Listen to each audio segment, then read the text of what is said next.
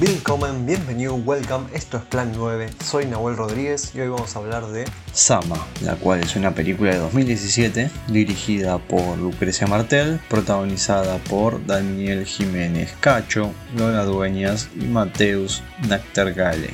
Cuenta la historia de Sama, don Diego de Sama, que es un oficial español en el siglo XVII que está establecido en Asunción y está esperando su transferencia a Buenos Aires.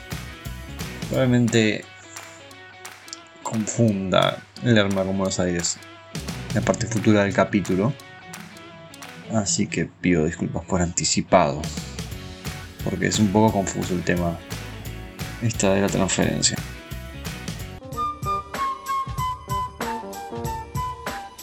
Si mal no recuerdo, creo que analicé el primer plano de Sama en la reseña que hice en mi blog, plan9podcast.blogspot.com. Y probablemente señale lo mismo que señalé ahí. En el plano de Sama tenemos a Rodrigo de Sama, no en el centro del plano, sino a un tercio. O sea, se está respetando la regla de los tercios en fotografía. En este plano lo vemos en lo que sería la parte inferior derecha del mismo.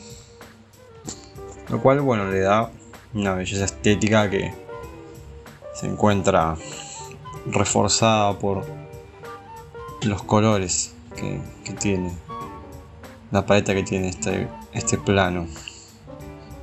Los colores son en cierta medida pastel. No son colores muy brillantes, tienen cierta opacidad. Y bueno, previamente al plano entramos a la película a través del sonido. Las películas de Lucrecia Martel le dan una importancia fundamental al sonido.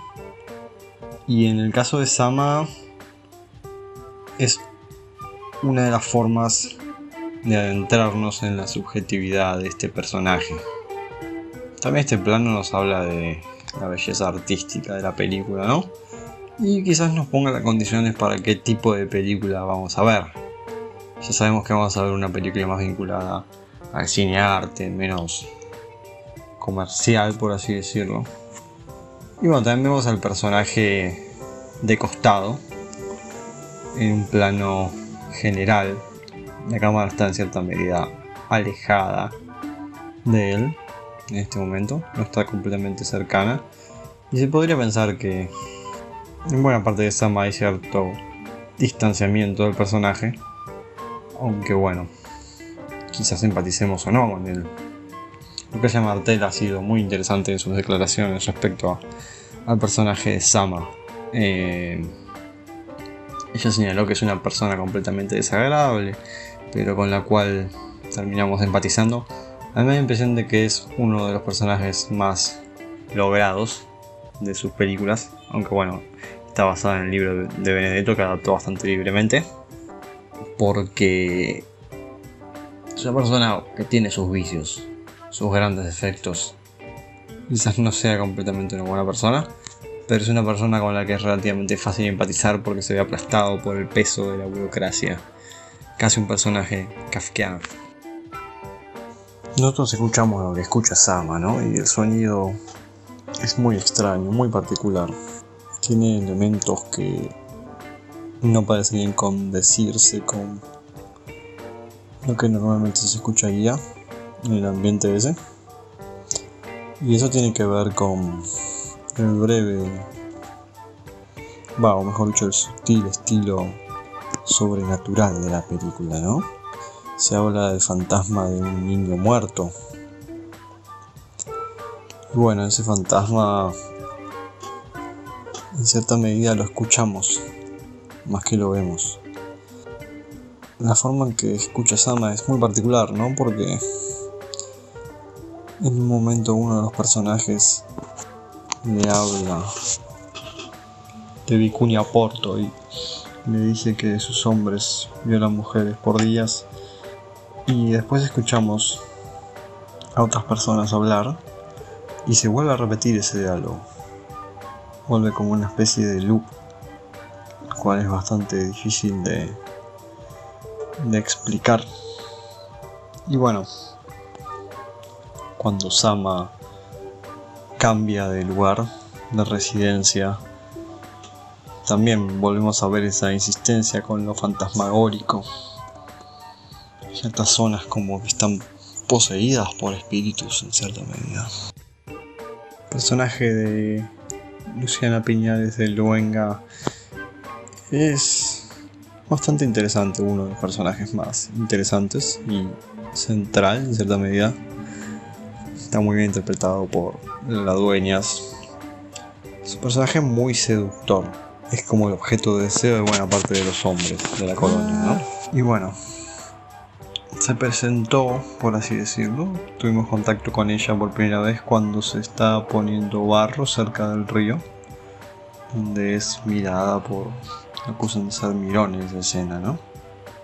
La lujuria es algo que está bastante presente en la película, dándole cierta falibilidad a Sama.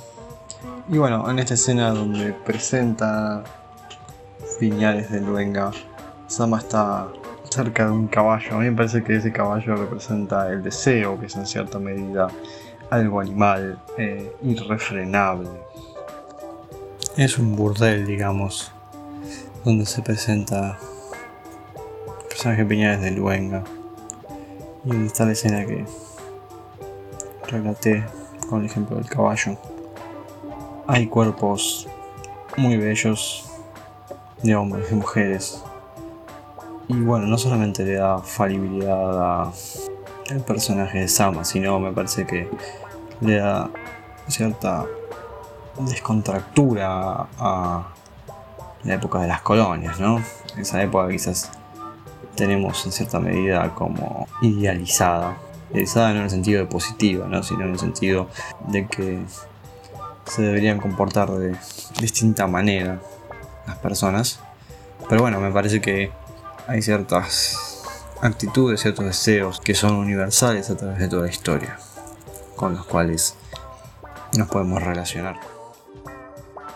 Volviendo a esta cuestión del sonido extraño, otra cosa que le pasa a Sama es que escucha al niño hablar, pero no vemos su boca haciendo la mímica de esa cosa que dice. Lo cual, bueno, ahí da para pensar, ¿no? ¿Qué es? ¿Es algo que está alucinando Sama?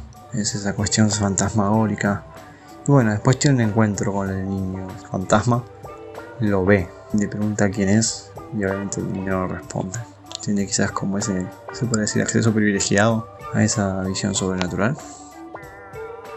Luciana, vamos a decirlo así para abreviar, dice que no pasa el tiempo cuando no hay invierno. Ella es una persona que está completamente aburrida, ¿no? Por la falta de cosas que tiene para hacer, por esperar a su marido. Y bueno, es interesante la frase esa que, dice, ¿no? Porque aplica para las películas de Martel.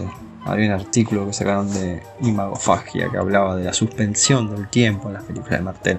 Y bueno, ella en entrevistas sobre Sama ha hablado de eso. Refiere las películas donde lo central no está en las cosas que suceden, no está en el futuro, sino en el presente. Y bueno, eso se ve en todas sus películas. Esa, ese no tiempo. Es de una gran ironía que Ventura Prieto consiga el traslado a Lerma antes que Sama, ¿no? Además, es deportado, ¿no? Por una riña. Y al ser deportado puede elegir su destino, eso es lo que critica Sama Sama busca racionalidad en el gobierno de la corona, lo cual no tiene sentido. Nos vamos a dar cuenta de eso más adelante. Las decisiones son arbitrarias y caprichosas, pero bueno, él como funcionario busca cierta racionalidad en esas decisiones. Quizás eso sea lo que lo condena en cierta medida. Muy kafkiano, ¿no? Me hace recordar el proceso de Kafka, pero también me hace recordar más particularmente al castillo. Que bueno, el personaje principal tiene que lidiar con esos criterios completamente arbitrarios, con el que se manejan los funcionarios del castillo. Otra cosa que ha señalado Lucrecia Martel sobre el personaje de Sama, por el cual en cierta medida le agrada, es que lo considera como un personaje muy femenino. Y eso se puede ver en la película porque es alguien cuyos deseos son constantemente postergados. Deseos sexuales. Y discúlpenme que siga haciendo hincapié en eso, pero me parece bastante importante. Porque bueno, Luciana le hace postergar su deseo. En un momento le dice mereces un beso, pero ahora no. Y bueno, la gran postergación que es central en la película es la postergación de su traslado. Se también está sometido a los caprichos de otras personas, Sama. Cuando Sama tiene que trasladarse a una nueva posada, como hemos mencionado antes, es una posada que tiene fantasmas. Que las demás personas no se animan a entrar. Y bueno, ahí conocemos a Dora. Que podría decirse que sería la casera, creo yo. Y bueno, tiene una voz muy particular. Una voz como pausada y cansada de una persona que vio mucho, muchas cosas. Y bueno, es muy interesante la escena donde Sama ve a las mujeres de los peinados, porque la ve, las ve mediante un desenfoque. Nunca las podemos ver con precisión. Y bueno, siempre estamos con la visión subjetiva de, Sama y con la visión subjetiva de, de Sama. Y bueno, a través de ese sutil desenfoque nos indican que son fantasmas. Después es dicho explícitamente, ¿no? Cuando Sama habla con Dora y Dora le dice que él es el único huésped que tienen. Pero bueno, ya el procedimiento de la fotografía nos daba como ciertas indicaciones. Sama tiene que vender el alma al diablo, ¿no? Tiene que escribir una crítica dilapidatoria sobre este texto que le dan para leer de una persona que lo ayudó durante su estancia en, esa nueva, en ese nuevo domicilio. Y bueno, es bastante humillante ver cuando le entrega la carta al gobernador y ver su cara de, de vencido porque era algo que no quería hacer. No quería dilapidar a este joven. Los 20 minutos que transcurren pasada la primera hora de película se hacen bastante poco dinámicos pero bueno, es algo a lo que Lucrecia Martel nos tiene acostumbrados en general. No es una persona que se preocupe mucho por el ritmo de las películas. Prefiere ese ritmo pausado.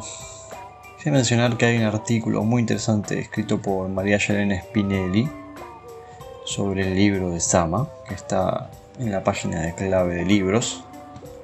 Este artículo hace un análisis bastante profundo de esas tres partes que tiene el libro. Las tres partes del libro son la primera de 1790, la segunda de 1794 y la segunda de 1799. A la hora 20 ya estamos accediendo a la parte de 1799. Obviamente en la película no hay esas divisiones o no están aclaradas. Y bueno, es cuando Sama se incluye en la misión de persecución de Vicuña Porto. Lo cual es muy interesante, porque bueno, ahí cambia el ritmo de la película. cambio de aire que estaba necesitando y se vuelve para mí una especie de western, un western muy interesante, porque bueno, durante toda la película escuchamos el nombre de Vicuña Porto. Pensábamos que estaba muerto, se ha dicho que ha sido ajusticiado. Hay una persona que supuestamente tenía las orejas cortadas de Vicuña Porto. Y bueno, más adelante lo, lo vamos a conocer. Una persona que está como bastante mitificada. Una cosa que es impresionante en la expedición que busca a Vicuña Porto es que el mismísimo Vicuña Porto forma parte de la expedición. Tiene como ese perfil de, de invisible, digamos, prácticamente, ¿no? Se, sabe más de su mito que cómo se ve. Vicuña Porto es más inteligente que todos los de la expedición, ¿no? Por eso pudo infiltrarse en el grupo y capturarlos. Y bueno, llama mucho la atención también que Sama siempre lo tenga al lado y no se dé cuenta. Eh, porque bueno, se ha hablado mucho de la valentía militar de Sama. O de su pericia militar, mejor dicho. Y bueno, aquí falla. Obviamente que Sama es un hombre grande, ¿no? Es bastante bueno el actor que hace de Vicuña Porto. Se llama Mateus Nectergaele. Es un actor brasileño. Y bueno, ya que estamos hablando de las actuaciones, también hay que destacar la muy buena actuación de Daniel Jiménez Cacho como Diego de Sama. Él es un actor hispano-mexicano. Y bueno, aquí vemos la, diversidad del elenco, ¿no? Tenemos a una actriz española como es Lola Dueñas, tenemos a un actor mexicano como ya mencionamos, un actor brasileño, y bueno, después también tenemos a actores argentinos como Juan Minujín, que es bueno, muy conocido. También tenemos a Daniel Veronese o a Rafael Sprecher, bueno, es un gran actor y obviamente también es argentino. Hago por ustedes lo que nadie hizo por mí. Digo no a sus esperanzas. Esa quizás sea la mejor frase de la película. Y bueno, se la dice Sama a los hombres de Vicuña Porto para decirle que esas piedras que buscan no tienen ningún valor. De hecho, se lo mantenía con vida a Sama por el tema ese de las piedras. Bueno, la frase es muy profunda. Porque obviamente ya en este punto Sama se da cuenta de que sus esperanzas de traslado, sus esperanzas en la vida en general no tienen asidero, no tienen sentido. Es un hombre cansado Sama ya, ¿no? En esa época. Quizás eso también es lo que indica la barba. Es un hombre viejo y, cansado, cuyo mejor tiempo pasó. Su tiempo de gloria pasó. Sinceramente no me acordaba del final de Sama, no me acordaba que terminaba sin las dos manos viajando por el río. El río en la novela de Di Benedetto tiene una importancia mayor que la que tiene en la película. De hecho empieza con hablando de este mono que va, el cadáver de un mono que va circulando por el río. No obstante, bueno, Martel habla, o mejor dicho en la película se habla sobre unos peces que son repelidos por el agua y bueno, curiosamente también Lucrecia Martel empezó a leer este libro mientras hacía un viaje en barco por un río.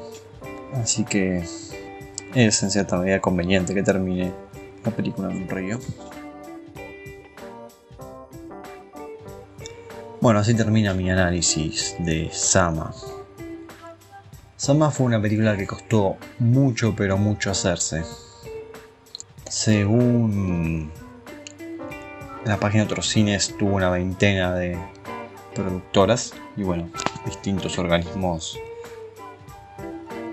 oficiales de distintos países financiándola. Sama salió en un momento bastante complicado para el Inca, un periodo de desfinanciamiento. Fue una travesía, fue bastante complicada hacerla, bastante complicada presentarla de hecho, el artículo de otros cines habla un poco de esa travesía tan complicada. Lucrecia Martel iba a hacer una adaptación de Eternauta, pero no pudo conseguir los derechos. Y bueno, su película anterior había sido La Mujer sin Cabeza del año 2009, así que tuvo que esperar 8 años para la nueva película de Lucrecia Martel. Me da la impresión de que la espera vale la pena, me parece que es la obra más lograda de la directora hasta ahora. Y es una película que, bueno, yo vi en el cine en su momento. Y siempre me quedó rondando en la cabeza. Siempre me pareció que hay un análisis más profundo para hacer. Me parece que intenté ser lo más profundo que pude respecto a cosas tan complicadas como el sonido o la fotografía, que tiene un significado muy particular. También tiene unas locaciones increíbles y me parece una de las películas más bellamente filmadas del cine nacional. Bueno, probablemente sepan que Lucrecia Martel tiene cuatro largometrajes, siendo el primero La Ciénaga, el segundo La Niña Santa, el tercero La Mujer sin Cabeza y bueno, el cuarto Sama. Para preparar este capítulo del podcast yo me vi La Ciénaga y La Mujer sin Cabeza. No fueron películas que me hayan encantado, me costó verlas, me costó adaptarme al ritmo. No vi La Niña Santa, pero si tuviera que elegir entre La Ciénaga y La Mujer sin Cabeza, creo que preferiría La Mujer sin Cabeza.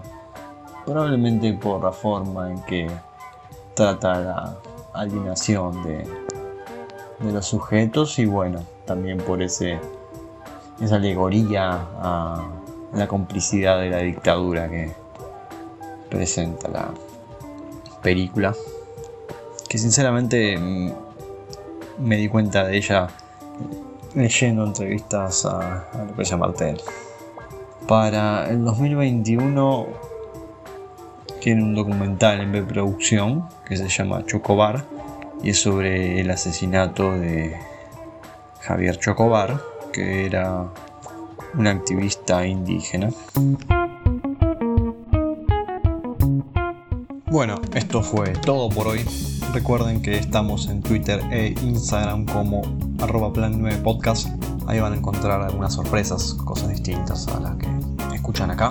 Y también tenemos Facebook que es plan 9 podcast. Soy Nahuel Rodríguez y les deseo buenas noches y buena suerte.